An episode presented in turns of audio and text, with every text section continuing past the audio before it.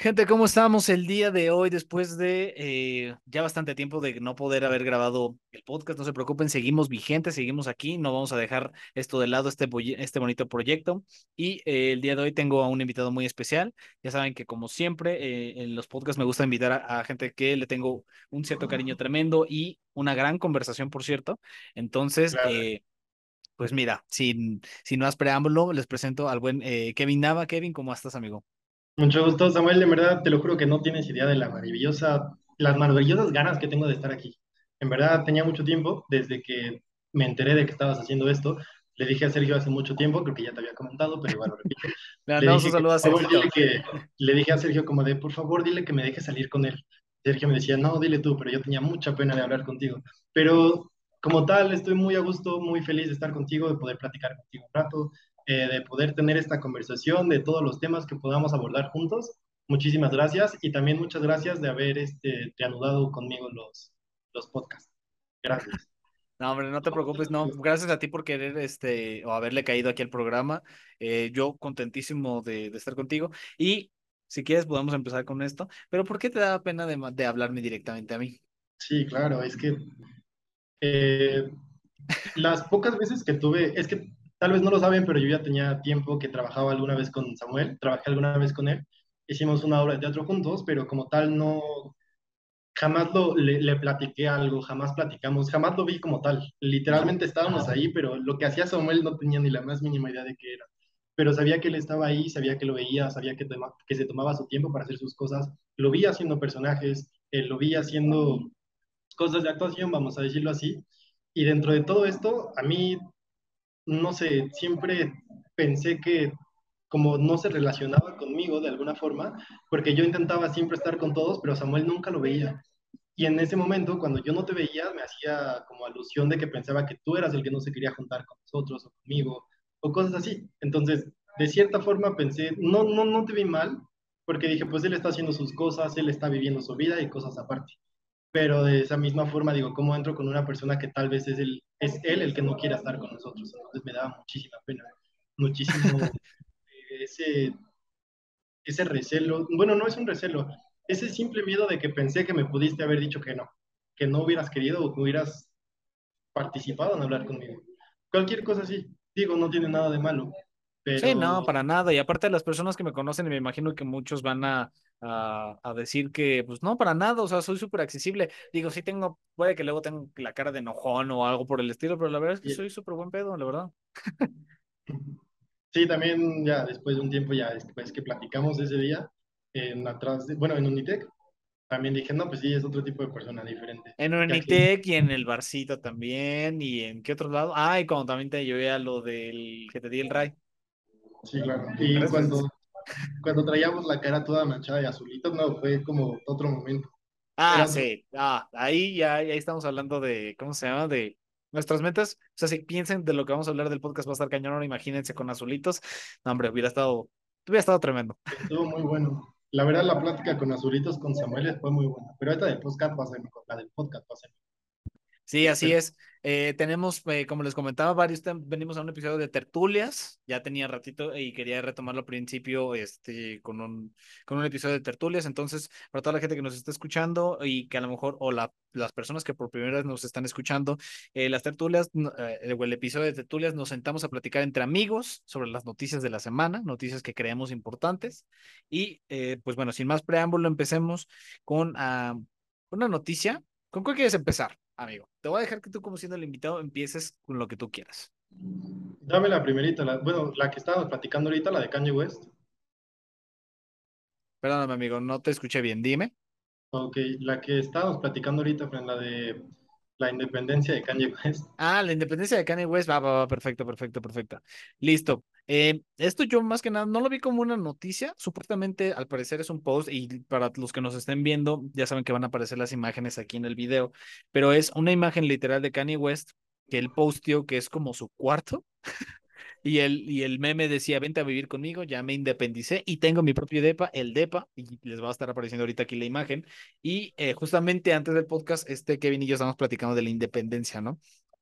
Pero, ¿qué, qué me querías comentar tú, amigo?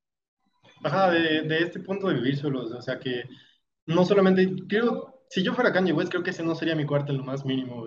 Pero se me hizo curioso porque tal vez eh, creo que incluso eso que tiene él es como mucho de lo que muchos soñamos cuando nos independizamos, porque tenía televisión, tenía ventilador, tenía una cama, tenía cosas así, y me dio, me dio un poquito de risa también porque dije, güey, es que puede ser que tal vez para él sea eso independizarse, pero para nosotros independizarte es tener una sábana en el piso y empezar literalmente de ceros. Sí, sí, sí. Tiene que ver mucho, yo creo. Es que mira, ¿sabes qué? Según yo tengo entendido, que este cuartito es como de que está en gira, una cosa así, y de que pues lleva nada más como que las cosas más simples, ¿no? Pero a mí lo que me, me brinda una perspectiva muy diferente es de que, por, eh, bueno, Kanye West, que de por sí es un personajazo, o sea, que, que, digamos, ha ido a una puta boda este, en pantuflas, ¿no? Para llamar la atención, justamente. Que ahora pasemos a este Kanye West, en el que justamente no tiene, pues más que su cama, sus tenis, su, como un mini closet ahí, su tele, y ya se acabó. Eh, como que siento que brinda cierta perspectiva a lo mejor de cómo podemos ver ciertas cosas de ser tan ostentosos cuando a lo mejor realmente no necesitas tampoco mucho. O bueno, eso es a lo mejor lo que yo creo. Bueno, tal vez. Yo creo que sí necesitan más, güey. Yo creo que sí son muy estrictos y muy payasos en ese aspecto. Por eso también se me hace curioso, güey, porque son. Eh, eh, conozco gente que ha trabajado con artistas y los artistas, güey, que, que un artista te pida solamente eso está muy impresionante. O sea, literalmente los artistas son de que te piden cosas muy caras, eh, cosas muy impresionantes y lugares muy grandes donde quedarse para poderse, irse, para poderse ir de gira. Pero cuando llega y dice, quiero un cuartito nada más para mi gira, es como, ¿realmente sí lo crees? ¿O solamente está queriendo llamar la atención por lo mismo? Ah, es que, bueno, sí. Sí, sí, sí, también puede ser porque Ah, es que, es que mira, sabes que hay mucho contraste, porque por ejemplo, si hablamos de un Keanu Reeves, que es, es el amado Keanu Reeves, por ejemplo, hay fotos de él que a lo mejor, pues sí, comiéndose eh, un, no sé qué se estaba comiendo, pero en una banca solo, que se va en metro, o sea, sí hay artistas que a lo mejor pueden ser mucho más sencillos de lo que creen, pero sí aquí con Kanye West, la verdad es que... No lo mm, creería. Bueno, es más difícil de creer. Sí, porque quiere llamar la atención. En general, ¿tú qué opinas de Kanye West, amigo? Tengo mucha curiosidad de, saber. Em, mira, la verdad no tengo muy bien conocido al personaje como tal, pero ni siquiera realmente no tengo muy conocido su ámbito social.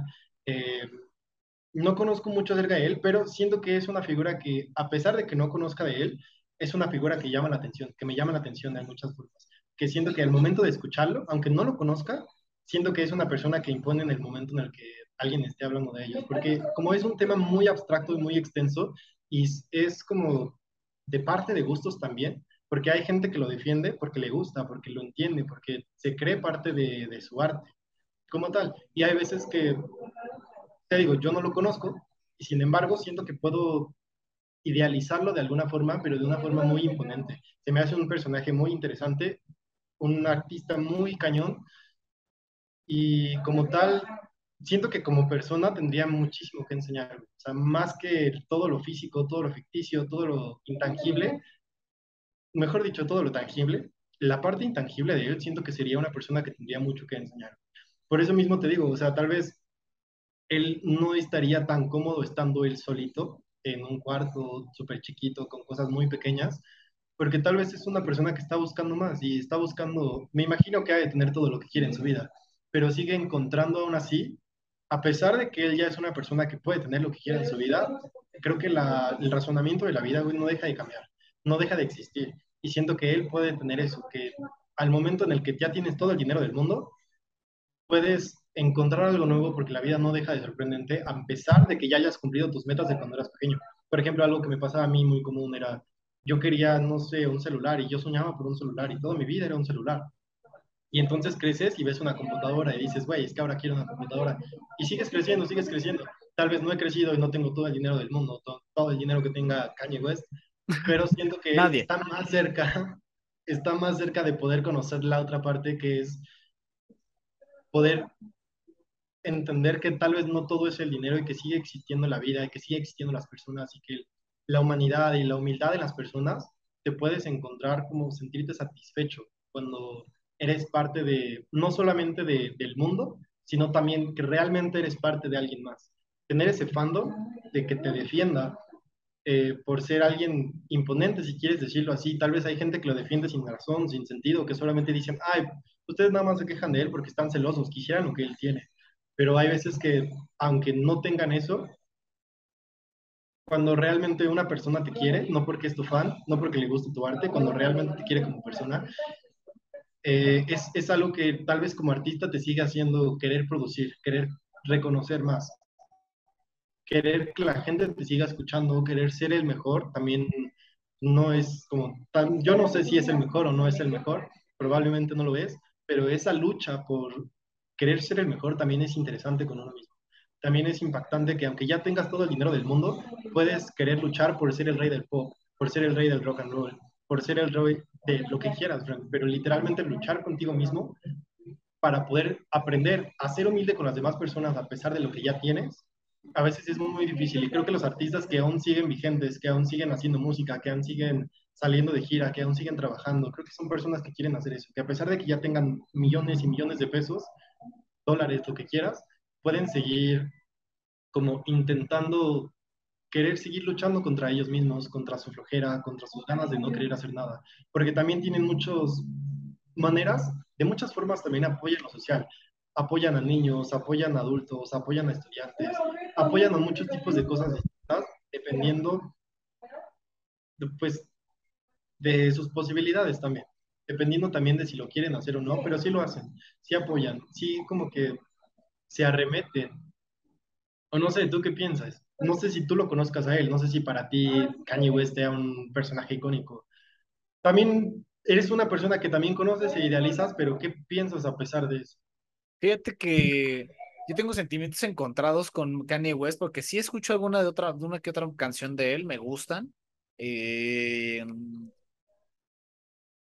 pero realmente mi problema, o bueno, yo lo que pienso es que siento que el personaje se lo comió a él en lugar de, a lo mejor y cuando él empezaba, pues sí, era un, un, un, chavo, porque todo comenzó siendo él un chavo, empezando a rapear en la casa de, de, Jamie Foxx, es que no sé si conozcan el contexto de la historia de cómo Kanye West empieza como a despegar, lo que pasa es de que pues empieza a conocer a Jay-Z, empieza a conocer a Jamie Foxx, se hacen fiestas en las casas de Jamie Foxx y empiezan como a, a grabar canciones en el estudio y se empieza, la gente empieza a conocer pues el poder de poder rapear como Kanye West. Y ese como cadencia parecida a la de Eminem, de que, o sea, cada tanto tiempo están sacando una nueva palabra y logran rimar y logran hacer canciones increíbles, pero sí creo que durante todo este tiempo, y principalmente ahorita más, es el que eh, pues se lo ha comido al propio Kanye West y ahorita ya está tan sumergido en su, en su pedo y en su personaje que a lo mejor y puede que por eso ya no disfrute tanto las cosas, puede que ya no sepan igual porque ya es como está tan radicalizado él en sí mismo y a huevo yo tengo que ser el mejor o a huevo tengo que ser mediáticamente, eh, hasta incluso querer ser presidente, eh, pues a lo mejor ya ahí te dice mucho, La parte del artista está muy chingona, no digo que no, pero la parte de la persona sí es como ah, un poquito dudilla. O sea, por ejemplo, yo te querría preguntar, a ver qué piensas de esto. ¿Tú crees que la locura o tal vez alguna enfermedad mental o, algún trastorno tenga que ver directamente o esté conectado directamente con, con el ser artista o con el tener esta creatividad así de, gigante? No, no, tan, no necesariamente con el ser artista. O sea, hay partes de la psicología que te dicen que todas las personas tenemos algún defecto mental, no somos perfectamente mentalmente estables, no somos perfectamente estables mentalmente hablando. Em, dentro de todo esto, las personas que sufren esquizofrenia, las personas que sufren tipos de locura, dentro de su mente realmente existe eh, la razón por la cual ellos, eh, no sé, ven un elefante rosa, realmente sí lo están viendo, sí lo pueden racionar, sí hay esa lógica. Cuando una persona está ebria, también pasa un poco, cuando se enoja, se enfada, sacan una parte de ellos mismos, que tal vez está dormido el inconsciente, bueno, no, está dormida la mente y el inconsciente sale un poquito más a, a fluar Sí. Y empiezan a actuar de forma que realmente pueden ser ellos. Realmente su mente sí lo concientiza, porque no es como que simplemente puedas eh, desconectarte de tu mente y plagiarte. Si lo llegas a hacer, que es como tener una doble personalidad, dentro de la doble personalidad, la doble personalidad también lo entiende, también lo razona, también lo vive desde tus recuerdos, desde tus memorias, desde tu forma de ser. Es como la, la forma bestial y animal. Por ejemplo, un animal cuando yo, yo tengo muchos, bueno, he tenido muchos perritos chihuahuas, güey. Tengo uno, es un, una cosita así chiquitita, güey. Y son súper nerviosos. El chico no, bueno, mi perrito no ataca, no lastima, no, no gruñe. Pero cuando hay niños que se le han querido acercar, pero le hacen como, como que se acerca, pero se hacen para atrás, como de sí me acerco, y como que los cisca. Entonces, mi perro ya tiene como odio hacia esas personas.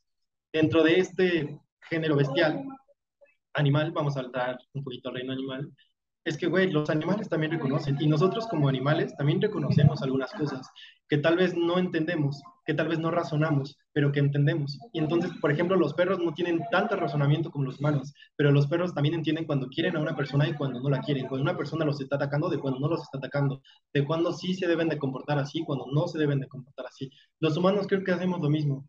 Tal vez la locura, tal vez el, la esquizofrenia son cosas que no podemos controlar, pero sigue viendo un raciocinio dentro de nosotros. Realmente lo entendemos y realmente sí existe nuestra razón para comportarnos así. Dentro de ser artista o no ser artista, creo que pues, no, no hay mucha lógica, porque creo que muchas personas realmente estamos sufriendo todo ese tipo de cosas. Y también muchas de ellas que sufrimos a pesar de eso es gracias a que la sociedad nos pinta que queremos ser artistas, que queremos ser los mejores, que queremos ser los más grandes. Dentro del más guapo, la más guapa, el más flaco, el más fuerte, el más inteligente. Dentro de todo eso nos causa un tipo de presión social que nos puede llevar tal vez a la locura, porque no necesitas tú ser el artista, pero quieres tratar de ver qué es lo que se siente ser un artista. Y en lo que vas llegando, en lo que quieres crecer, empiezas a encontrar que todas las personas te están utilizando de alguna forma muy grosera porque las personas que quieren como tener más, no compartir, sino tener más que las demás personas, son de las principales personas que quieren no ser artistas, sino de los que quieren tratar de ayudar a hacer a los demás más artistas, como los managers. Y entonces dentro de esto, tal vez sí, tienes razón, como artista llega el momento en el que te cansas de querer ser artista todo el tiempo y tal vez estás siendo obligado a ser artista. Y entonces en ese momento encuentras que la vida no tiene ese sentido de ser artista. Tal vez artista y tener todo el dinero y todo lo que uno pensaba de joven, lo que uno piensa desde que tiene memoria, ¿no? Que yo de pequeño toda mi vida quería un Ferrari. Y entonces literalmente cuando se te presenta la oportunidad, tal vez dices, güey, tal vez no es lo que quería realmente. Tal vez sí. o cambias de parecer. en el que ya está, ya, ya lo y tiene la misma conciencia de que tal vez pudo haber hecho las cosas de una forma distinta y vivir distinto y dejar de creer. Es que esas son cosas que nadie te explica, nadie te cuenta hasta que tú las vives. Es este, un raciocinio ortodoxo, vamos a decirlo así. Porque literalmente tú lo tienes que vivir, tú tienes que estar ahí. Porque yo te puedo contar, yo te puedo decir, yo vi un libro, este, vi una película, escuché de tal, escuché de tanto. Porque yo he escuchado también, sobre todo, algo muy interesante sobre las drogas, porque lo más. Cada, cada persona te explica una misma droga, pero de forma distinta con un mundo distinto, con una vida distinta, pero el mismo, el mismo plano. Porque, por ejemplo, no sé, un alucinógeno, te lo pintan desde el mismo plano de que vivieron esto y soñaron con tal y crearon en su mente cosas inimaginables, pero sigue siendo dentro del mismo plano del alucinógeno. Dentro de lo social, cuando una persona te habla de locura o de esquizofrenia, a veces sienten ese, ese sentimiento, pero dentro del mismo plano, dentro del mismo plano de que es lo que los está haciendo causar así algo que a mí me gusta mucho para explicarlo mejor esto que te estoy contando es la psicología infantil. Todo lo que tenga que ver con, no sé, caricaturas de niños, eh, libros de niños, cosas así, porque muchos de nuestros problemas como adultos vienen desde, realmente solamente date cuenta que tu problema es un poco infantil, solamente que lo estás viendo desde otra, desde otra manera. Como por ejemplo las relaciones. Cuando una persona no te quiere, tú dices, es que me tiene que querer. Y entonces te pones a llorar. Y entonces te das cuenta de que, bueno, no dices que te tiene que querer. Inconsciente lo piensa, porque es como un juego de niños. Es cuando al niño le pones un plumón rojo y un plumón azul. ¿Cuál va a elegir? Pues quiere los dos, porque él inconscientemente siente que merece todo, porque está aprendiendo a crecer, porque tal vez los adultos ya lo tuvieron alguna vez y es su turno de tenerlo. Y entonces con las parejas a veces es como que realmente muchos de los problemas que tenemos se basan en eso, en un problema infantil, en una cuestión que realmente no tiene sentido sí tiene sentido, sí tiene lógica, obviamente, pero tal vez no tiene eh, esa exacta sensación que le estamos dando por no conocer qué es lo que realmente nos está haciendo creer. Lo que realmente está pasando, porque no sabemos qué es lo que realmente está pasando. simplemente imaginamos, como vemos muchas cosas en películas, en caricaturas, con otras personas, en otras relaciones, creemos que la relación tiene que ser perfecta, de muñequitos, de muñequitas, y nos queremos guiar por eso, por querer tener a la mujer perfecta, al hombre perfecto, y entonces nos damos cuenta que realmente cuando no existe, nos ponemos a llorar porque decimos, no, es que no me puedo imaginar. Y hay veces que por eso mismo, de que nos dimos cuenta de que no existe el hombre y la mujer perfecto, aceptamos o eh, vemos muy bien o acomodan, vamos a lo dejaré en aceptamos. Aceptamos que la otra persona nos trate mal, porque entonces no tenemos el conocimiento de qué es lo que está pasando y qué es lo que realmente queremos. Cuando dejamos que la otra persona nos trate mal, es porque tal vez no hay como una conciencia entre lo que tú quieres con quién te crees que eres. Algo que dice la psicología también es que, por ejemplo, las emociones, lo que basa en las emociones dentro de ellas, hay una razón de por qué se da. Por ejemplo, el enojo, se dice que el enojo es el quién, quién soy yo, qué tanto me quiero a mí mismo para permitir que alguien más me haga mal, para permitir que alguien más me, me, me haga sentir menos. La tristeza es una limpieza completa. Cuando las personas lloramos, por eso se, se, bueno, es una de las muchas razones por las cuales también agregamos al agua como una purificadora, porque cuando lloramos también nos ayuda a purificar esa parte. Cuando lloramos, a veces sentimos que, que ¿qué es lo que estamos haciendo? ¿Quién soy? No qué tanto, no qué tanto me quiero, solamente es el quién soy. Es el momento de reflexionar contigo mismo es el momento de estar contigo y decir, güey, este soy yo. Y con las lágrimas en los ojos te reconoces y te ves en un espejo llorando y dices, este soy yo.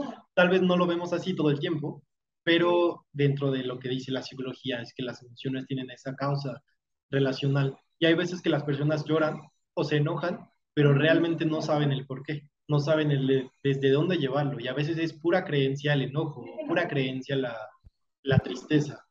¿A qué me refiero con pura creencia? Porque es algo que realmente no nos afecta, pero que es algo que, que como lo hemos visto en películas, en muchas caricaturas, con otras personas a nuestro alrededor, creemos que realmente nos afecta y queremos vivir como esta vida de fantasía.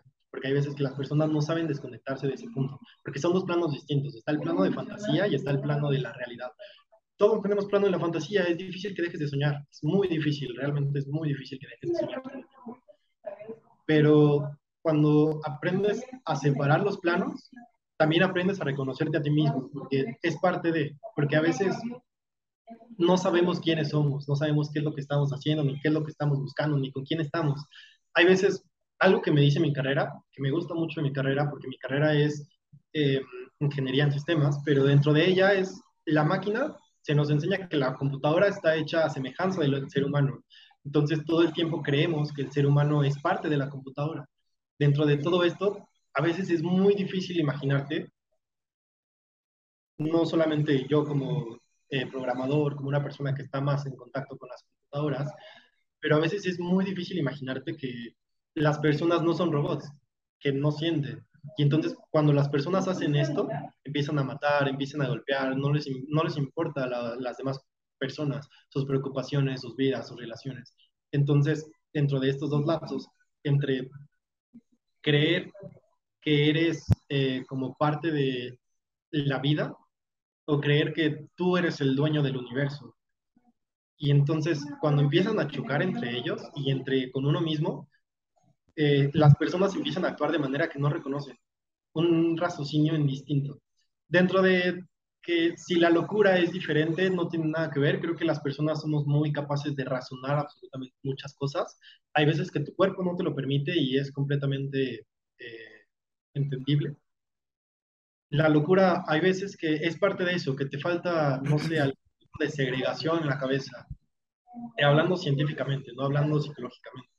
Hablando científicamente, hay veces que te falta serotonina. Y está bien, o sea, es entendible que el cuerpo no siempre es perfecto pero dentro de las personas que con posibilidades que sí son eh, no limitadas, que sí es un cuerpo generado más estable, vamos a decirlo así, porque seguimos siendo inestables. Algo que pasa con, ¿cómo se llama esto? La hipnosis, por ejemplo, es que la mente humana todo el tiempo está razonando. Hace poco, ¿te acuerdas de Humberto? Eh, Humberto es creo que sí. Un tipo grandote, ¿no? Medio. el mago, Sí, mago. sí, sí, el maguito. Sí, sí, sí, el que le mandamos. Si llega a ver esto, le mandamos un saludo tremendo. Eh, no voy a decir con quién estaba, no voy a decir a quién No, no te preocupes. el estilo, nada más este, por recordar a Humberto. Pero dentro de esto nos hizo una sesión de hipnosis, una sesión de hipnosis Sí, y claro. dentro de ella, eh, muy cortita, pero lo que yo vivía y lo que yo sentí cuando estaba con él fue como mi cuerpo está perdido. Literalmente mi cuerpo no se conecta con mi mente, pero mi mente sigue consciente, y sigue reaccionando. Y entonces nos dijo como de, en el momento en el que yo les diga que separen las manos, las separan. Pero si no les digo, no los van a separar, ni las van a poder separar. Literalmente no los podíamos hacer. Y nuestra mente estaba consciente, pero dentro de esa hipnosis no podíamos este, luchar contra nuestra mente. Hay un aspecto muy interesante que es que aunque la mente esté muy, muy consciente, hay veces que la mente no va a la par del cuerpo. Por ejemplo, pasa mucho con los bailarines. Eh, los bailarines son muy... Tienen que estar escuchando la música y sentirla y vivirla. Pero hay veces que cuando la vives y la sientes en tu mente, es difícil eh, reaccionar de igual manera corporalmente, porque no lo sabes hacer, porque tal vez no estás entrenado o cualquier cosa así.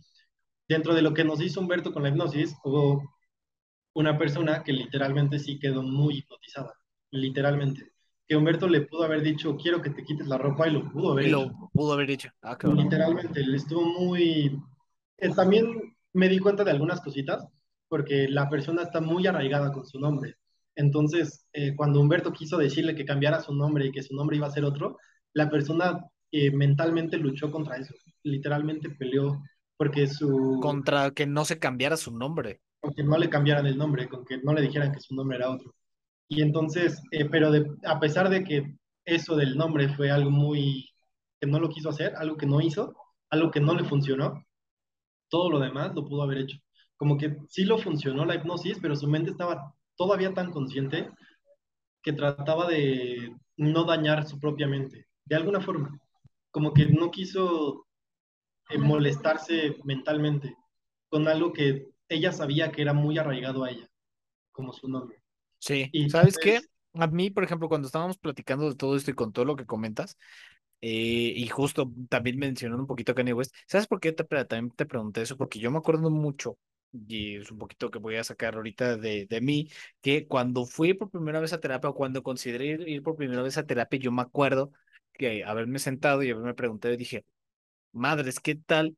Que, y eh, o ya estaba en actuación y toda esta parte, y ya estaba siendo un poquito más introspectivo y ya tenía como que, pues, ya había trabajado mucho más mi persona, ¿no? Pero aún así me llegó a, me llegó el pensamiento de decir, madres, güey, ¿qué tal que, eh, pues no sé si voy a terapia y resuelvo a lo mejor algunas inseguridades que tengo o cualquier otra cosa, eh, cambia a lo mejor o modifica la, la forma en cómo eh, soy creativo, de alguna forma u otra, ¿sabes? O sea, como que me dio ese miedo y, y desde entonces siempre he estado con a lo mejor la pregunta de saber, ¿no? O sea, de, pues si realmente, si a lo mejor solucionamos ciertos problemas del pasado, que esos problemas del pasado nos empujaron a llegar a cierto punto, a lo mejor y esos, eh, pues ahí es como donde terminaría chance, eh, por ejemplo, la creatividad en este caso, ¿no? Obviamente ya no lo creo tanto así, porque al fin y al cabo yendo a terapia y, y, y tomando cursos y platicando de la mente y platicando con,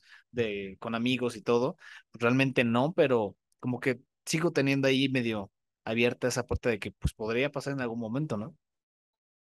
es que es, es impresionante también, porque eh, algo que, que, pasa muy seguido es que cuando tú comentas un tema, hay veces que las personas te, te, te admiran de cierta forma y te dicen, no, oh, es que eres muy inteligente y ese tipo de aspectos. Pero hay veces que la inteligencia te dice que no eres inteligente, que eres la más mínima persona. Pero dentro de todo esto que me dices que te ayuda a ser un poco más creativo, puede tener sentido porque eh, creo que todos sabemos que la ciencia, la, el padre de todas las ciencias es la filosofía. Dentro del que se pusieron a pensar como de, ah, ¿y esto cómo funciona? ¿Qué es? ¿Qué, qué puede hacer? ¿Cómo se puede mejorar? ¿Cómo se puede crear? Dentro de todo ese aspecto de la, del crecimiento lógico, del análisis de los datos, vamos a decirlo así. Sí, el cuestionarse eh, todos los pensamientos fue que pudimos llegar a todo esto, ¿no? Hasta este punto. Ya lo que pasa también muy creativo es, por ejemplo, cuando estás, eh, no sé, leyendo un libro. Uh -huh. hay, hay, varios aspectos cuando lees un libro. Uno es que es muy común, a mí me pasa, que literalmente empiezo a adoptar como la filosofía del, del escritor, como que me empiezo a sentir el escritor. Entonces, si yo intento escribir algo, lo escribo con las palabras del escritor, que el último libro que creí, del último libro que leí. Y hay veces que eh, también la escritura te da como ciertas enseñanzas a partes nuevas, creativas que no conocías. Estoy leyendo un libro que se llama el libro de eh, Los Amores Ridículos y literalmente no es tan interesante, vamos a decirlo así. Tal vez no es el mejor libro del mundo. Es un libro un poco simple. Eh, la primera parte del libro eh, dice, nadie se va a reír. Y dentro de las cosas que van pasando, tal vez son cosas que no, son, no dan risa, o sea, no dan un cliché así como de se cayó, se pegó y todos se burlaron de él. ¿no? Pero no es un cliché en ese aspecto, pero digamos que son cosas que me han pasado a mí, que yo he visto, que yo he imaginado, que yo he creído. Y entonces cuando lo veo y digo, ¿a poco alguien más también le pasó? Me empiezo a morir de risa yo solito, pero no con un chiste, sino con algo de parte del libro. Y entonces eh, da la, la redundancia de nadie se va a reír cuando yo me estoy riendo de algo que realmente no es un chiste que realmente no me debería de dar gracia, pero lo está haciendo. Y entonces este libro son como varias este, pequeñas secciones, varios cuentos, varias partes de como diferentes personajes en diferentes aspectos, diferentes puntos, pero todos con la misma conciencia. Sí, así es. Eh, me quedé en lo del libro, en lo de Ah, sí, cierto, lo del libro, perdóname. Ujú. que mm, es, es esa parte de que son sus relaciones, pero lo va viendo como desde un punto de que primero son pequeños, un poquito más jóvenes, pero son historias distintas. Y dentro de todas ellas son como cada uno es aventado. Realmente no te, no te dan tanto en contexto, no terminan la historia, solamente te dejan pensando cómo pudo haber terminado la historia. Y esto es algo como que me gusta mucho de la lectura. Cuando tomé creación literaria ahí en Unitec, con el profesor, no me acuerdo cómo se llama, Antonio creo que se llama, Ajá. pero es un profesor muy interesado y muy interesante, muy interesado en lo que hace, en lo que vive y en lo que cree, en lo que escucha y en lo que dice. Él literalmente es una persona muy interesante. Si algún día tienes la oportunidad de conocerlo, también dio filosofía en la prepa. Daba filosofía en prepa Unitec. Ah, sí, y ves- es que era él y también me imagino que, eh, ¿no será el que está casado a, una, a otra maestra que da literatura en prepa también Unitec? Sí, creo Creo que que es sí. él. Creo Sí, que es porque él me que acuerdo que esa maestra a mí me dio directamente eh, filosofía, pero a él lo ubico porque supuestamente, o tenía yo entendido que era su pareja o es su esposo, una cosa así. Sí, creo que los he visto juntos, no sé qué exactamente. Sí, Pero yo este profesor nos contaba y nos explicaba de forma muy concreta que algo genial de los libros es que no siempre tienes que explicarle al, autor- al lector qué es lo que está haciendo el, el personaje. Eh, tienes que retar al lector, tienes que retarte a ti como escritor, porque otra cosa es que el teatro también es abierto. Y el teatro no solamente por la actuación ni por este, una o dos cosas, por literalmente todas las artes, lo llamo así, entonces, digamos que dentro del teatro tú puedes hacer cualquier cosa que quieras. Puedes cantar, puedes bailar, puedes recitar, eh, puedes actuar.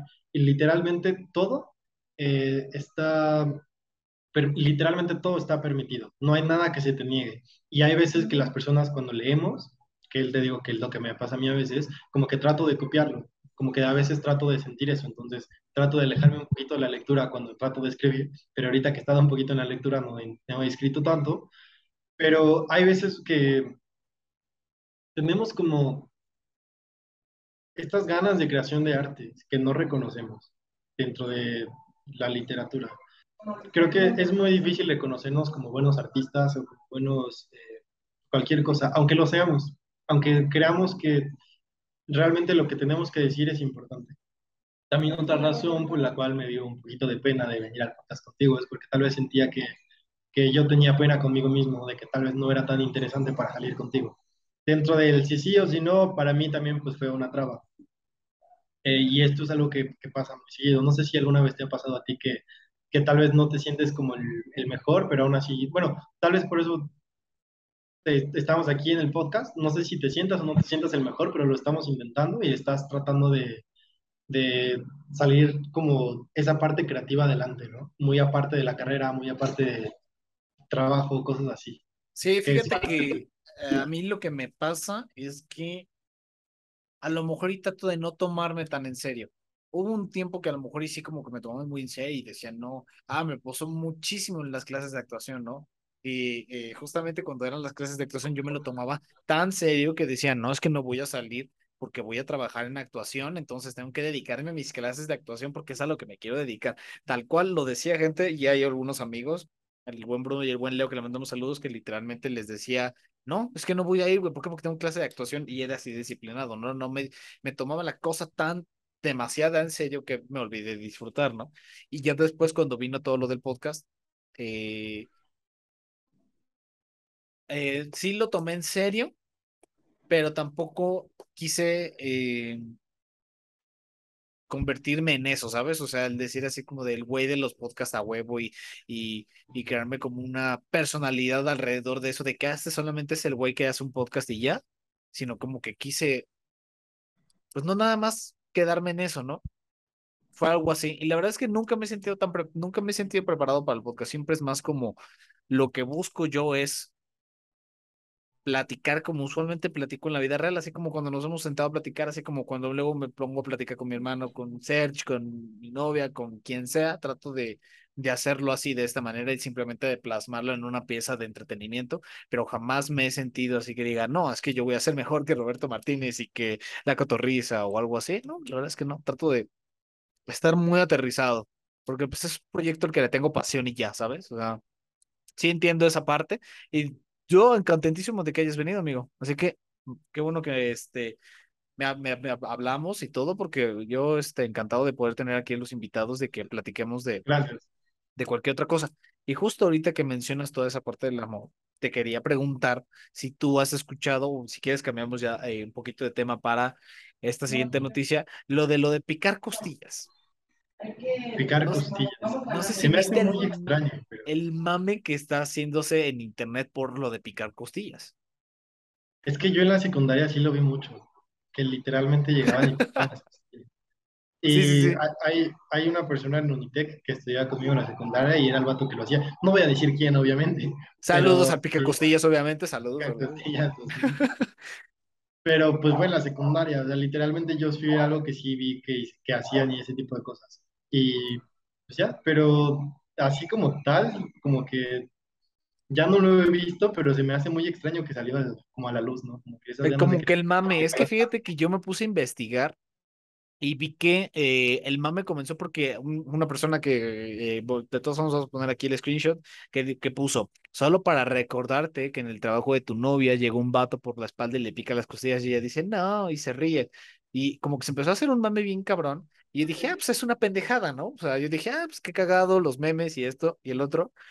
Pero de repente, lo cual está cagadísimo y esta ahorita es un poquito de anécdota mía, eh, yo me encontré en esa situación, pero ojo, no es porque pique costillas, cabrón, no es porque yo le esté picando las costillas a alguien, yo soy papá casada, obviamente, pero eh, el pedo, cabrón, es que, eh, pues bueno, en el servicio social no voy a mencionar nombres ni nada por, por respeto a las personas, pero de cuenta que pues, yo me llevo, trato de llevar bien con todos. Y pues hay algunos con los que me llevo un poquito mejor y platico un poquito más, ¿no? Y hay una chica que me cae muy bien, que le mando un saludo si es que ve esto. Pero eh, de repente, al parecer, yo para su novio me convertí en el picacostillas. Que ojo, no lo hago, nunca le he picado las costillas a nadie. Y no, güey, aparte a mí se me hace como que súper cringe ese pedo.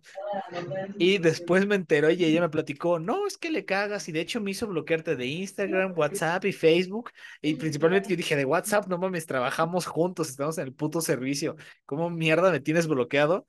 Y la neta sí fue así como una anécdota surreal, cabrón. De verdad, no entiendo como por qué, ¿sabes? No es como que la chica me interese, Bueno, pero, pero pero al parecer para alguien más me convertí el picacostillas. Yo creo que sí eres pica... ah, No, güey, no. Qué no. De hecho, sería la última persona que juraría que es pica costillas. La última persona que diría que lo es. No, ni de pedo Pero dentro de los celos del vato y como que la chica no, no le supo responder, pues sí está un poquito Está un poquito afectado. tóxico, ¿no? O soy yo que, Imagínate que que lo vi muy ella- tóxico. ella literalmente te tuvo que bloquear de todos lados porque su vato dice que eres el pica costillas. Pero Y está chica Ni siquiera, cagadísimo. pudo, ni siquiera pudo decir que no, güey. Mejor te bloqueó y ya. No dijo nada. O sea, le dio la razón de cierta forma, por eso le vas a Yo caer. creo que lo hizo por no querer pelear, pero güey, o sea, es como. O sea, si es un amigo o un conocido, pues dices, no mames, pendejo. O sea, pues yo, bueno, yo no le diría eso, ¿verdad? Pero yo, yo le diría a lo mejor a mi pareja, oye, ¿sabes qué? No mames, no hay, no hay nada de qué preocuparte. O sea, es, es un conocido y ya. Pero no sé, fíjate que sí me sentía un poquito bajoneado, güey. Me voy a abrir contigo, sí me sentí bajoneado, cabrón, porque dije, no mames, esta persona me cae bien, es una chava, pues sí, este, es súper buena onda, la neta, me cae bien, pero no me interesaba, pues en ese sentido, ¿no? Y el hecho de que te haya dicho, o sea, le dije, ah, es que te mandé un mensaje, pero no te llegan. Me dice, ay, perdón, es que no sé qué pasa, pero le cagas a mi vato, o sea, casi casi eres el pinche picacostillas y te tuve que bloquear de WhatsApp, y así de qué. ¿Y tú lo conoces a él? No, güey, o sea, nada. Y a esta persona la acabo de conocer como hace tres meses. O sea, pero tampoco Igual es como te que me he convertido en su super amigo, ¿sabes? O sea, es una relación cordial, sí me cae bien, a lo mejor y se empezaba a estar formando una amistad, pues chida, pero de repente que te digan, no, es que ya te bloqueé, porque eh, al parecer eh, eres el pica costillas 3000. Ah, güey, qué pedo, y no pico costillas, se lo juro por Dios, gente No, que no, aparte que te tiene guardado en, te ha de tener, o sea, así como estás bloqueado aún así, te tiene guardado en sus contactos como el picacostillas y No una costilla de barbecue ahí. Y entonces ya por eso le fue. O tal vez fíjate que también lo pudo haber hecho como un chivo expiatorio, ¿eh? Para no pelear por otra cosa, pelea por, por eso. Como que le mete ese- esa idea a su novio para borrarle la cabeza a otra cosa. Y decirle, ah, para que veas que sí los borro por ti. Para que veas que sí los eh, bloqueo por ti. Sí, que para sí que él no tenga excusa de decirle que no cuando a lo mejor ella quiere bloquear o... Verga, sí está cabrón, güey. Pero ¿por qué Sí, son así, mente, gente? ¿Por qué son así? O sea, no mames. pues no, no te hace tanto daño a ti y ella sale victoriosa como tal, sale ganando más. Sí, güey, pero la neta es que sí, es uno, es un movimiento ojete, güey. Sí, güey, o sea, y más porque, o sea, si te cae bien la persona y no hay más allá, o sea, tú no tienes otras intenciones, porque obviamente cuando alguien tiene intenciones de otra cosa, se nota, no lo vamos a negar. Eh, se me hizo una mamada, güey, la neta es que sí me bajoneó bien cabrón. Y más porque soy ahora soy el picacostillas para, para alguien más, ¿sabes? O sea, y ni ¿Tú siquiera me conoce, vez, güey, que es lo peor. alguna vez harías eso? Así como eh, ese tipo de ser, de mandar como un chivo expiatorio para no pelearte con Daira por otra cosa, No, es que ¿no? no, no. Directamente serías, si eres muy sincero en tu relación, Trato de serlo.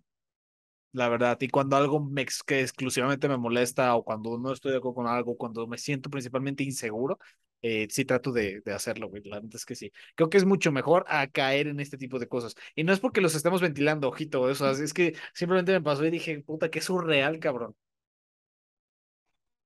pero Y más por el mame también que se estaba haciendo en la semana, ¿no? Y este clip va a estar titulado como Me convertí en el Picacostillas 3000. no eres el pica costillas. El Picacostillas Barbecue, pero güey, está cabrón, güey. ¿Tú qué Es que opinas de la literalmente toxicidad te de digo las así porque sé que sería la única persona que. ¿Se nos trabó a los dos o solo a mí? No, a los dos. Pero no se preocupen, gente, aquí seguimos. Yo te estaba preguntando, amigo, que qué te parece a ti la toxicidad de las relaciones últimamente. Muy impresionante, güey. Como que literalmente Están llegando a límites es, bien es, cabrones, ¿no? es famoso. Literalmente quieren hacerse famoso de tanta toxicidad, güey. O sea, literal ya lo hacen más por querer pelear que porque realmente sientan ganas de enojo o algo así.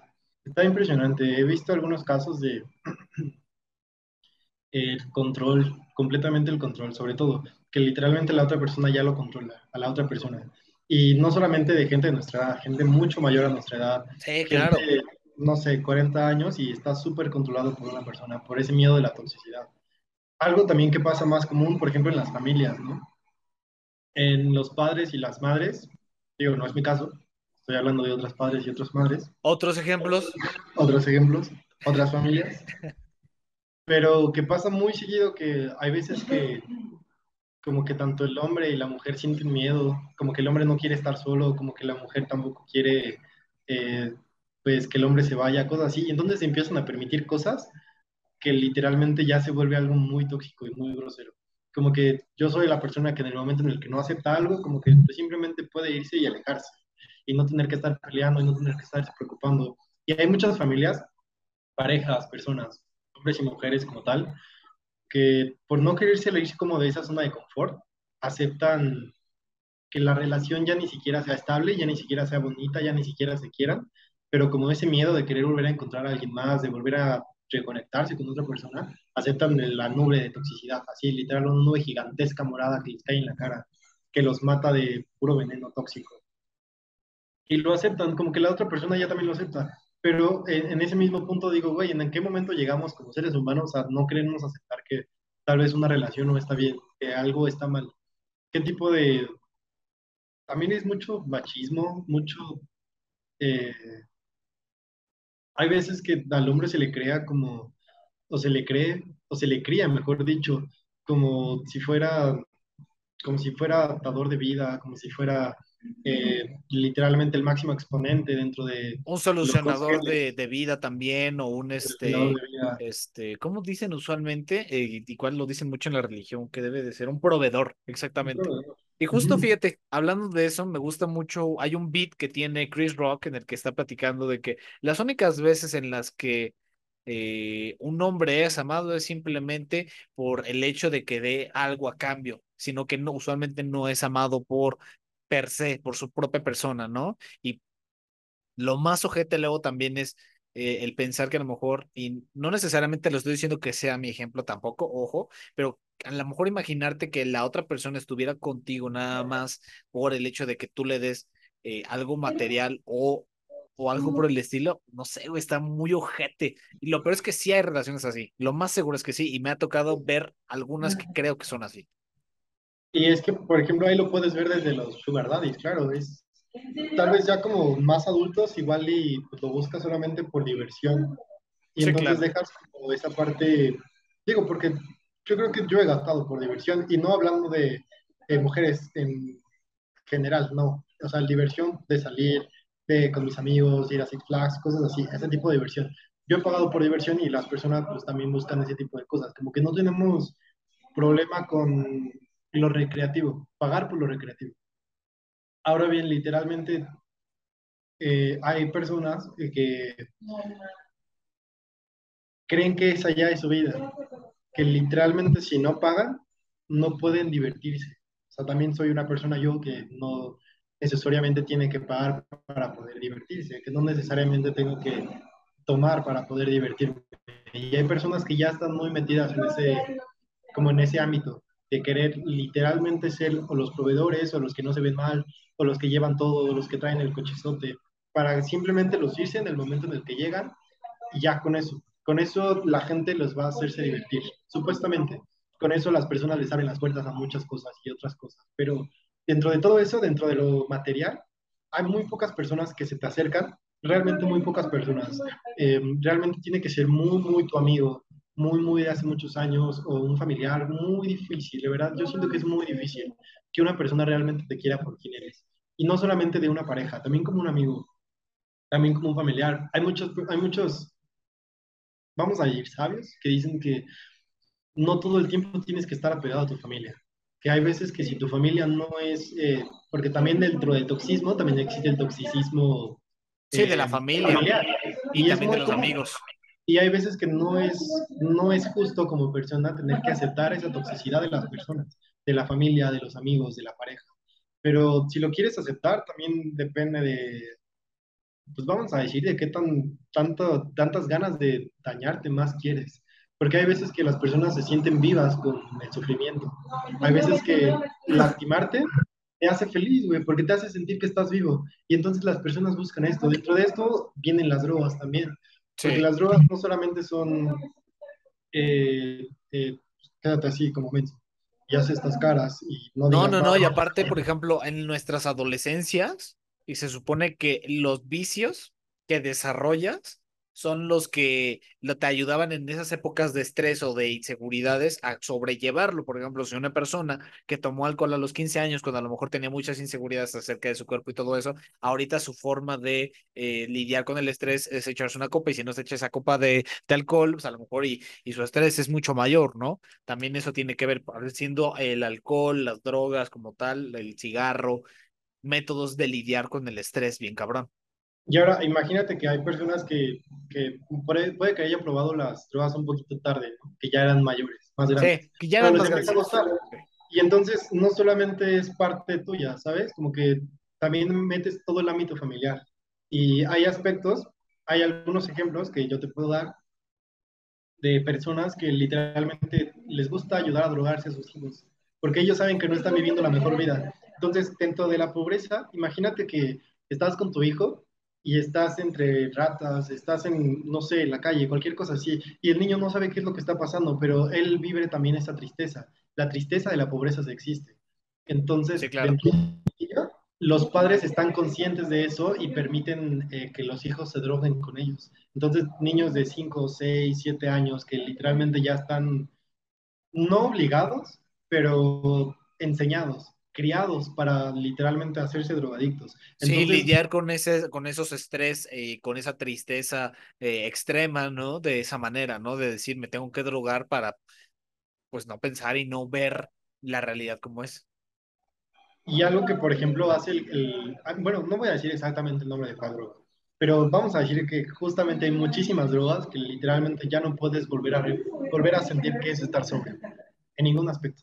Porque literalmente en ese momento, ok, lo sientes diferente, te sientes diferente al estar drogado, obviamente, pero cuando te das cuenta que tu cuerpo ya no regresa a ser el mismo, se siente triste, se siente apagado, entonces quieres volverlo a hacer, porque ya no puedes volver a regresar al, al Samuel de antes, ya no puedes Ah, volver a saber qué es, qué es una fiesta, ya no puedes saber qué es volver a empedarte, porque literalmente tu mente ya Sí, ya a lo mejor fue súper extasiada con esta droga que no vamos a mencionar tanto y que a hace lo mejor físico, que dice el alcohol, ni la cocaína, ni todo lo demás te va, me van a poner como esta madre, ¿no? Eso está muy Y cabrón. algo, algo justamente, algo justo de, por ejemplo, una droga más sencilla, la cocaína.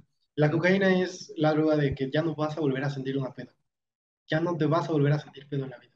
¿Por qué? Porque en el momento en el que eh, la- lo consumes, si estabas tomado, porque por lo regular lo hacen cuando están tomados, si estabas Sí, tomado, en el momento en el que la consumes, otra vez para arriba. Y cuando ya no la consumes, la siguiente fiesta, la semana que sigue, tu mente ya no está, está tomada, vamos a decirlo así, pero ya no está en el aspecto de estar tomado, está en el aspecto de sufrir, que quiere estar drogado, sufrir, que quiere estar extasiado como con la cocaína. Entonces ya no vuelves a ser tú en ese aspecto. Ahora bien, hay otras drogas que no solamente son así, hay drogas que literalmente en el momento en el que la pruebas te jode la cabeza, te da la sí. madre cerebralmente, te lo destruye completamente. Entonces ya no puedes volver a ser tú, ya no hay un, Punto de oye, retorno. me desperté y ya no vuelvo a tomar y tu cuerpo ya vuelve a, a estar como nuevo. Oye, Algo pero. Que, perdón que te interrumpa, amigo, pero ¿no crees que pase así realmente con todas las drogas, incluyendo el alcohol y el cigarro?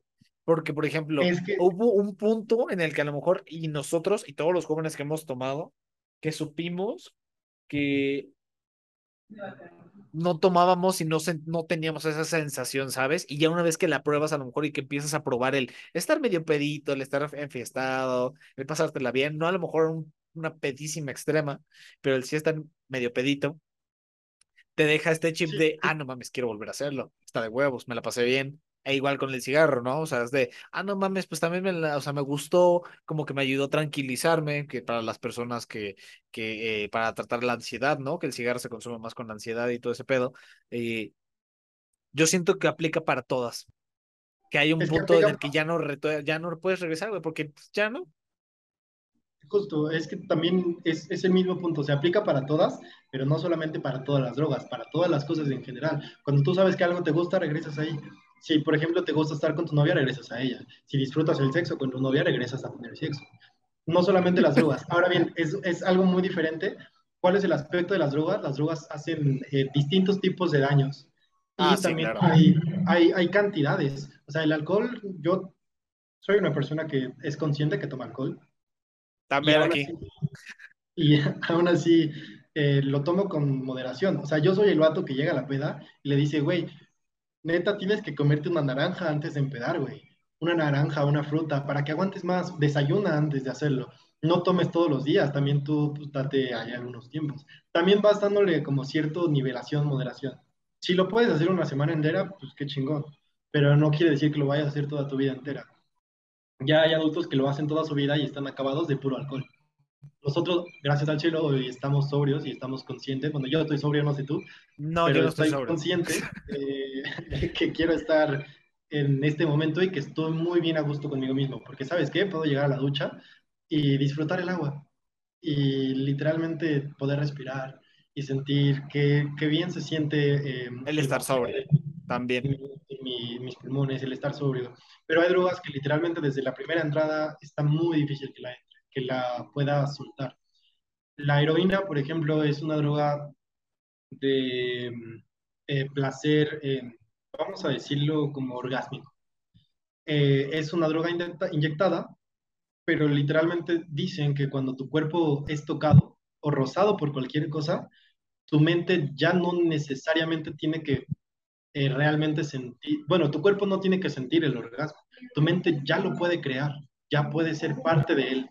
Literalmente puedes estar así, acostado en el piso y sentir el orgasmo como parte de ti, porque ya la heroína te permite hacer ese tipo de cosas. Entonces, cuando la gente dice, güey, es que no creo que eso me pueda pasar, y entonces lo pruebas, eh, ya no lo puedes dejar, porque tu mente ya lo vuelve a buscar, porque tu mente se tiene que desconectar de, del estar en ese momento, en estar eh, sobria. Para esa sensación, ¿no? Yo creo, de estar, super, de estar hiperestimulada y de repente ya eh, volver a su estado normal de saber que... Pues, otra, ¿no? Eh, por ejemplo, la heroína eh, no, no es otra droga. Hay una droga que inventó Hitler. Ay, desconozco, amigo, la verdad. No, no, de hecho, no sabía que Hitler había inventado una droga. Eh, la droga que él inventó es de las más conocidas. Perdón porque si me fue el nombre, pero si, no te, si me, quedo pensando en el nombre, no te voy a contar esto. Aparte cuento la historia y mejor no digo nombres de drogas y cosas así. Pero dentro de esta es la droga del superhombre por eso eh, como que el Capitán América no se hizo tan eh, desapegado a la Segunda Guerra Mundial, por eso también lo van como con Hitler y ese tipo de cosas, porque literalmente Hitler inventó una droga para crear al superhombre. Tú consumes esta droga y tu cuerpo no, no sabe lo que es tener sueño, no sabe lo que es tener hambre, no sabe lo que es cansarte. Y ah, no era, perdón que te interrumpa, amigo, ¿no era la metanfetamina? Creo que sí. Sí, porque aquí dice, médicos alemanes prescribieron una droga llamada pervitin, o sea, metanfetamina, eh, para la gente que nos está escuchando, que cuando las tropas se sentían cansadas o deprimidas y buscaban potenciar su energía, según una investigación, sí, me parece que es la metanfetamina, amigo. Sí, justo. Y, y esta misma es la que les permitía literalmente ser otro hombre. Y entonces, no solamente para la guerra, si tú quieres, no sé, un día no sentir miedo, te tomabas una de estas pastillas y entonces ya te volvías el superhombre. Y entonces, en el momento en el que tu cuerpo regresa a sentir hambre, a sentir pesadez, a sentir, este, no sé, ganas de dormir, ya no lo resiente de la misma forma. Porque sabe, la mente lo pudo haber obligado a otras cosas, que el cuerpo con alguna sustancia lo puede hacer obligar a otras cosas. La dependencia de la sustancia te hace odiarte a ti mismo, literalmente. Te hace ya no querer ser el personaje que eres, el personaje que vive su vida día a día.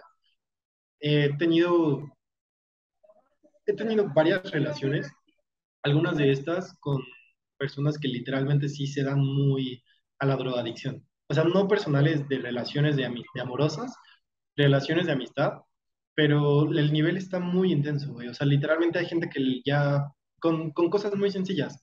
O sea, bien, la marihuana es una droga de entrada, es una droga que si lo pruebas no te vas a morir, es una droga que si la pruebas no te vas a eh, ir al infierno, cosas así, pero como el alcohol, como el cigarro, como otras cosas, es una droga que si tú abusas de ella, que si tú abusas del consumo de las cosas que estás, que si tú abusas de ellas, vamos a decirlo así nada más, literalmente tu cuerpo se, se desmorona. No puedes aprender a vivir sin ella.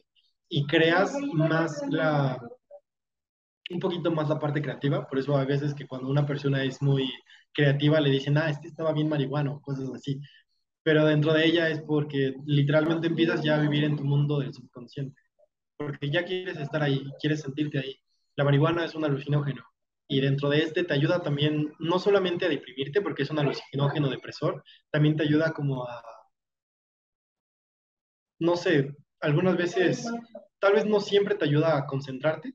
No es una droga concentrativa porque realmente te hace disociar con tu mente, Dentro de la hipnosis, también la considero un poquito de la parte que hace la marihuana.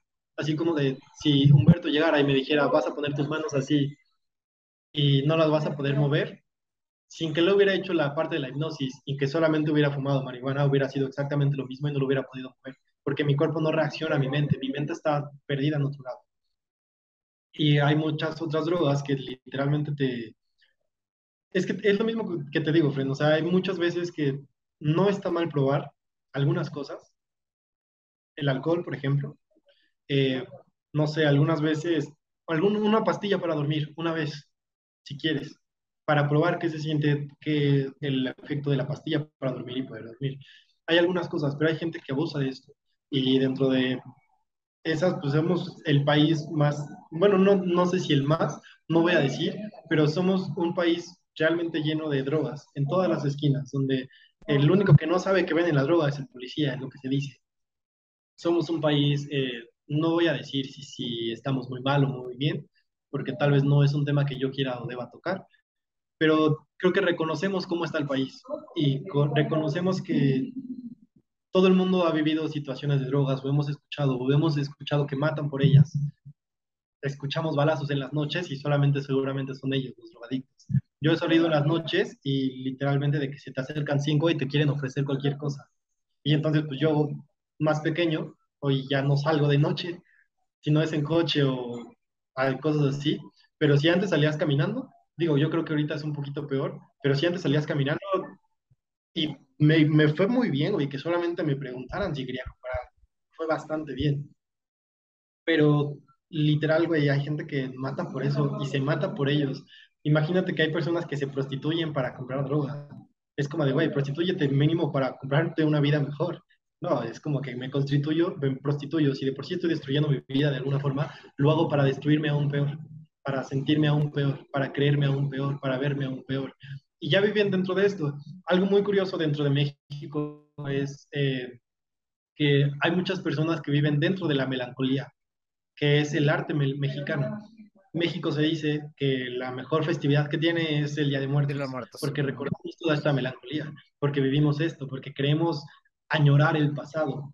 Y entonces, cuando vemos, no sé, el, el señor que va en el camión, va escuchando un cumbión, y tiene su santa muerte gigantesca, gigantesca, que no puedes no verla. Y tiene a sus niños acostados ahí, te causa un resentimiento de melancolía. Dices, tal vez con el niño o sin el niño, tal vez con el niño dices, qué pobrecito niño, pero sin el niño igual te causa el mismo efecto de melancolía.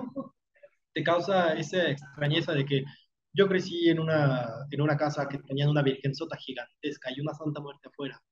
Y entramos a las casas mexicanas y vemos eso mismo y vemos estos aspectos y dentro de eso hay personas que al momento de creerse con la droga sienten que ya no dan para más, que literalmente es que nos sentimos, algo que no me gusta de México es que el mexicano se siente sucio, nos sentimos que somos mal, que estamos mal por ser eh, como, ¿cómo se dice? Pero somos los, la reencarnación de los náhuatl, de los mayas, de todas esas eh, generaciones de hace muchísimos años. Y entonces por eso mismo cuando nos vemos, a veces nos sentimos sucios. Cuando creamos con las drogas, eh, tratamos un aspecto que no nos gusta, un aspecto que tal vez estamos muy acostumbrados a que como mexicano a veces se nos haga menos, solamente por ser mexicano. Incluso entre mismos mexicanos tenemos como nuestras distintas razas sociales, nuestras distintas etnias. A mí me pasa mucho y no es que yo quiera ser grosero, me pasa de forma natural. Pero yo veo una persona que se sube al camión y digo, este güey me puede asaltar. O sea, todos, amigos. Todos, ya, ya hasta los tienes bien identificado. Y literalmente lo vas creyendo. Y entonces hay veces, un día iba de camino a Unitec y se sube un chico a, a cantar canciones, güey. Pero el vato era súper neófito. O sea, no cantaba mal, pero cantaba rap. Y entonces todos los adultos alrededor como que lo hicieron menos y literalmente así como de, ay, este güey nada más no lo va a saltar se guardan sus cosas y cosas así. Pero yo empecé a escuchar su música y dije, güey, sí me gustó su música. Y tal vez no es buena música, pero dije, güey, es música que me gustaría aprender de él, que se, al menos se está animando a hacer música, porque nadie se anima a hacer música. Y aunque no sea el mejor, tal vez él sabe que es el mejor, pero despreciar a la persona porque no es la mejor, porque no es el mejor visto, es un poquito eh, feo. También sí, sí, sí. Perdón que te interrumpa, amigo. Justo ahorita que estabas comentando eso, eh, me acordé mucho, bueno, y también sobre todo lo de las drogas. de, de un video del TikTok que te mandé justamente ahorita que estábamos, este, cuando nos estábamos poniendo de acuerdo para, para lo de grabar y todo eso, que justamente lo voy a poner aquí en pantalla para la gente que nos está viendo y lo que nos están escuchando. Pueden ir a YouTube y poner el video para que este, puedan más o menos ver de qué se trata el video, que es básicamente un TikTok en el que las personas pues van grabando justamente toda esta parte de la drogadicción, no nada más aquí en, en, en México, sino en Estados Unidos, y lo ponen como el lado que no ve uno, este, y por ejemplo, yo te quería preguntar antes de que eh, sigamos con, con ese tema, ¿tú qué opinas entonces de todo este tema de las legalizaciones de las drogas? Porque sí, ya platicamos que a lo mejor y no es, ya no hay un punto de retorno cuando las pruebas. Entonces, ¿qué coño estamos haciendo? Tratando de a lo mejor y, y, y hacerlas legales. Si es que a lo mejor y es, existe ese punto de no retorno es que sí hay algunas drogas que se están tratando de hacer legales, pero no todas. Hay drogas que literalmente jamás se van a Ah, sí, obviamente. No, no, no. Yo hablo, por ejemplo, de la marihuana. Porque, por ejemplo, si alguna vez hemos probado marihuana y vemos que ya no hay un punto de retorno, porque vas a decir, es que me gustó el alcohol, pero fíjate, yo he escuchado incluso eh, testimonios de eso, ¿no? De que gente que ha probado de la marihuana y que diga, es que, fíjate, me sigue gustando el alcohol, pero la verdad es que la cambiaría por la marihuana por X o Y razón. O sea, incluso dentro de que ya no había un punto de, re, no, de no retorno con el alcohol, probaron la marihuana y aún así ya no hay otro punto de retorno. Por eso yo te pregunto, ¿no? O sea, ¿tú qué opinas de que si ya no hay un punto de retorno y estamos tratando de legalizar una droga, entonces, ¿qué rayos estamos haciendo en ese aspecto? Es que por eso mismo es difícil legalizarla, por la gente que todavía es, bueno, mu muchas personas todavía son conservadores en México en muchos aspectos. Sí, claro, y no es que yo quiera ser conservador, yo estoy tratando de poner el tema en la mesa de decir, pues si no hay un punto de retorno. No hay un punto de retorno, pero no es culpa tanto de la droga. De la marihuana no es culpa, es culpa de su consumidor. Porque si bien si la droga es tal y es naturista, que quién sabe qué, aunque mucha gente se basa con que es naturista, aunque está muy, muy procesada, hay muchas cosas procesadas dentro de la marihuana. Hay aspectos que sí estoy a favor de que se legalice y hay aspectos en los que no. México es un país sin educación. O sea, literalmente seríamos un país que, si de por sí estamos mal, perdernos todo el tiempo debajo de la drogadicción está muy difícil. Y si ya por sí nos damos cuenta que somos dependientes de las drogas, porque somos un país súper alcohólico, somos de los primeros consumidores, al menos de Latinoamérica, de alcohol, es muy difícil creer que no, cuando legalicen otra cosa, cuando se nos permita otra cosa, también nos vamos a hacer muy, acreedores de esa cosa, que ya literalmente los vamos a ver en todos lados. Ahorita está muy, un poquito más penalizada, si bien entre mis amigos pues no, no hay muchas personas que lo hagan. Yo no lo hago, pero aún así eh, siento que si se legaliza, va a ser más fácil que las personas lo encuentren, que lo veas en todos lados. Y digo, no tiene nada de malo. Lo que tiene de malo es que la falta de educación. Uno, eh, es un aspecto que no necesariamente tienes que fumarla para alucinar, vamos a decirlo así.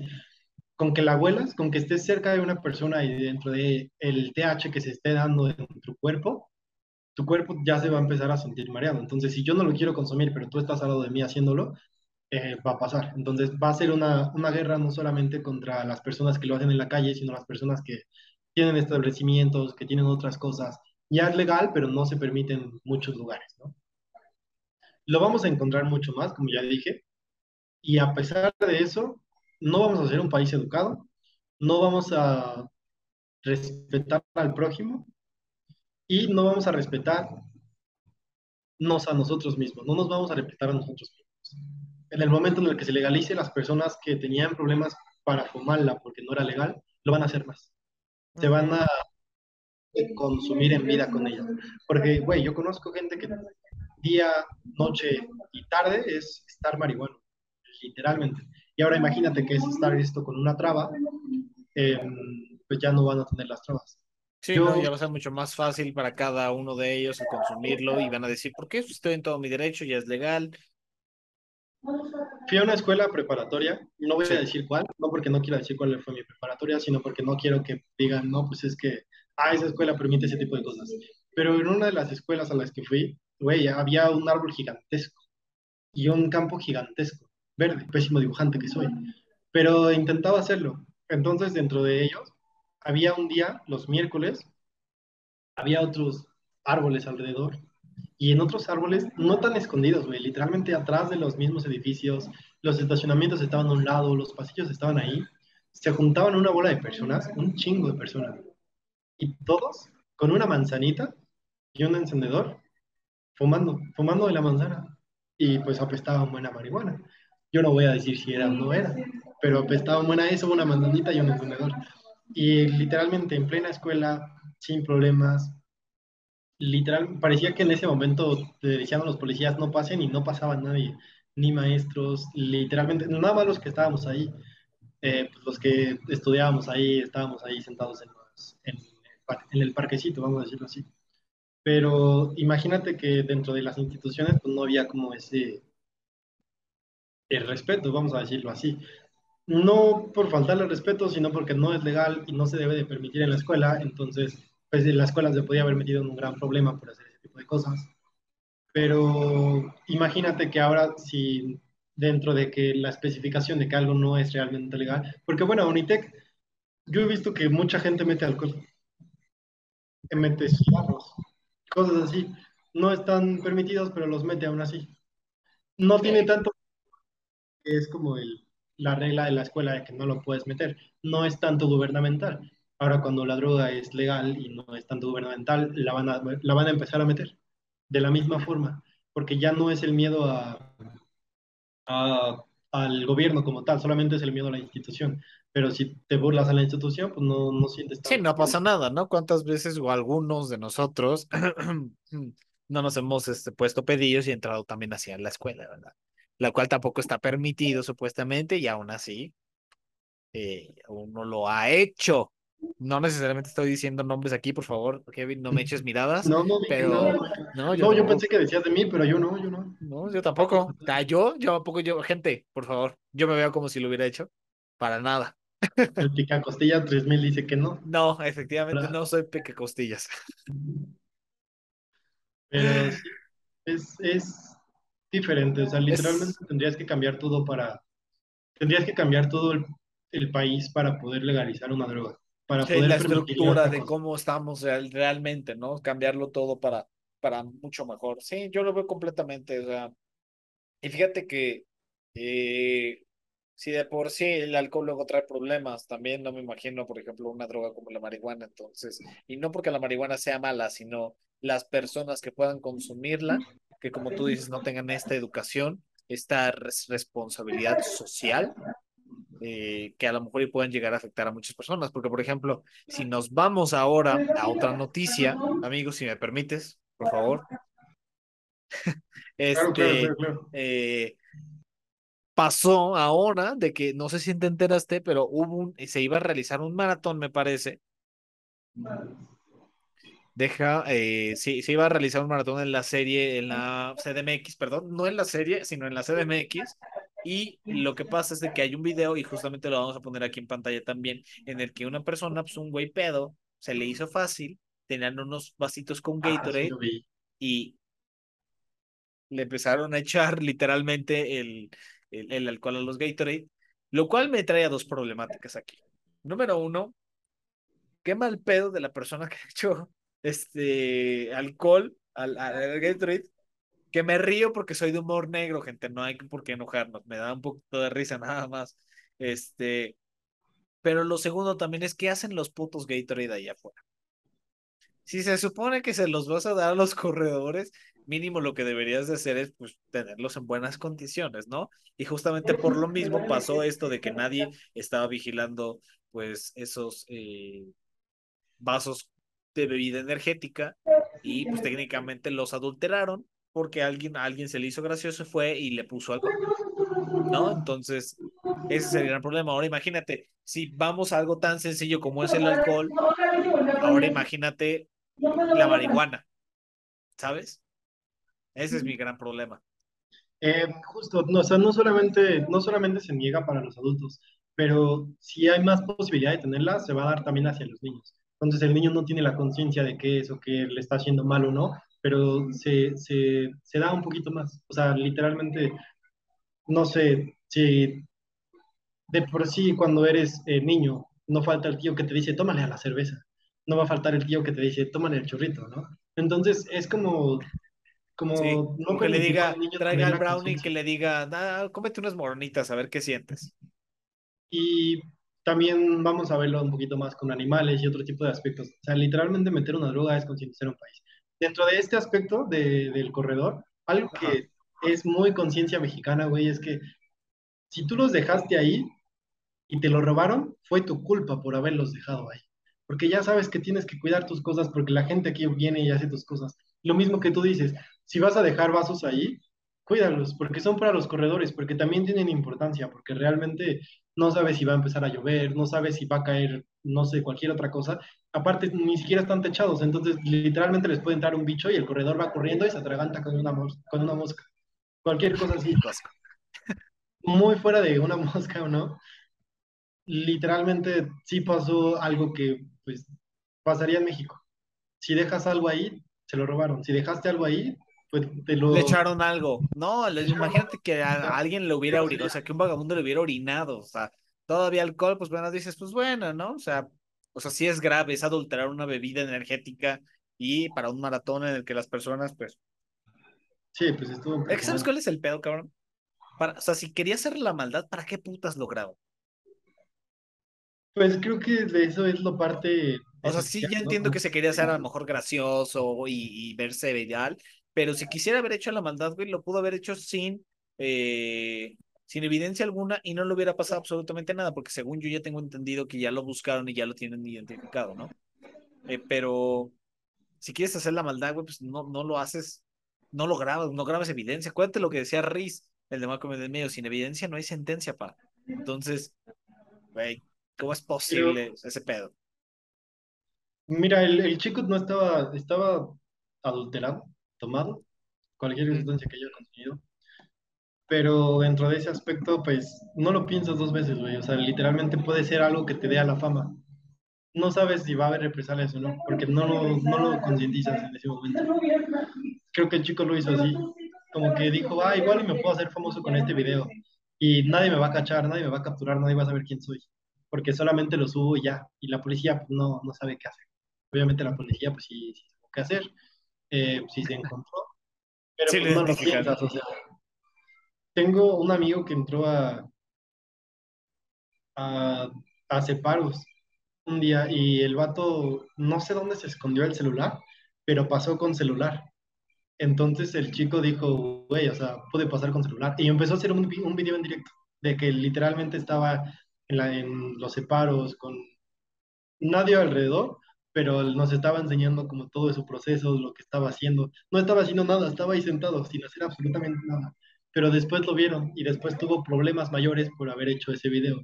Y digo, güey, o sea, si pasaste con tu celular, pues qué chido, pero pues no había necesidad de, de enseñarnos, pero a veces es como que él pensó que no le iba a pasar algo más, dijo, güey, de aquí pues no pasa nada más, o sea, literalmente no salgo, eh, no me van a ver porque no me conocen.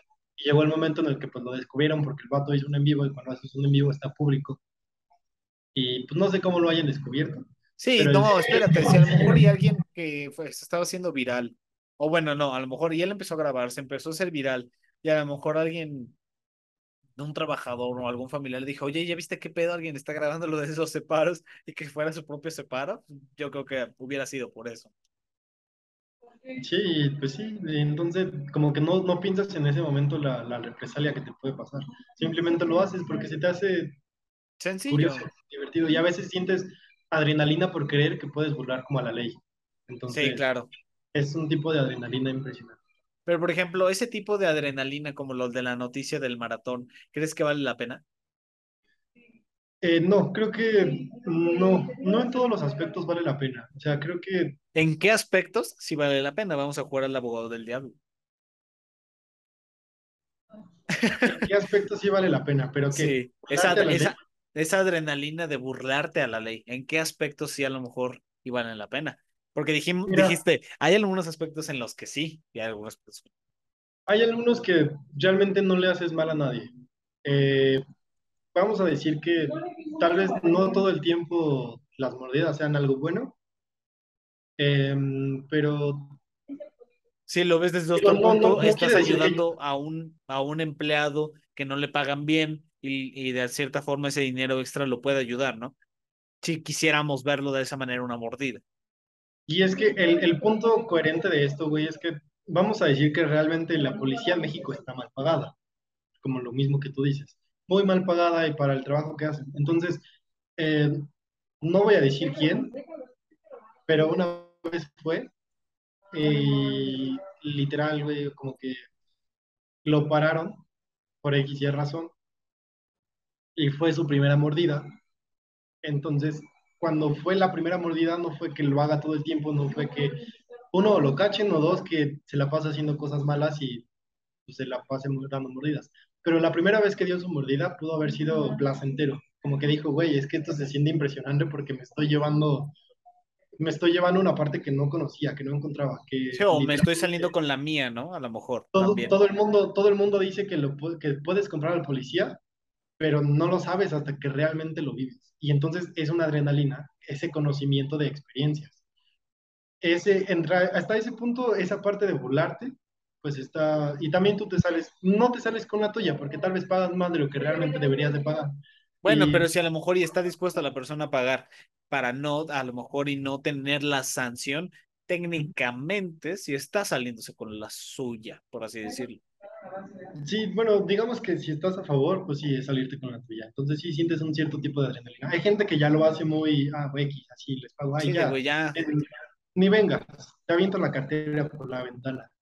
Y sí, pero hay veces que, pues sí, salirte con algún tipo de adrenalina, porque hay veces que ya no es adrenalina. O sea, burlarte la ley hay veces que no es adrenalina. Pero hay algunas cuestiones que tal vez no haces daño, que realmente no es algo ilegal.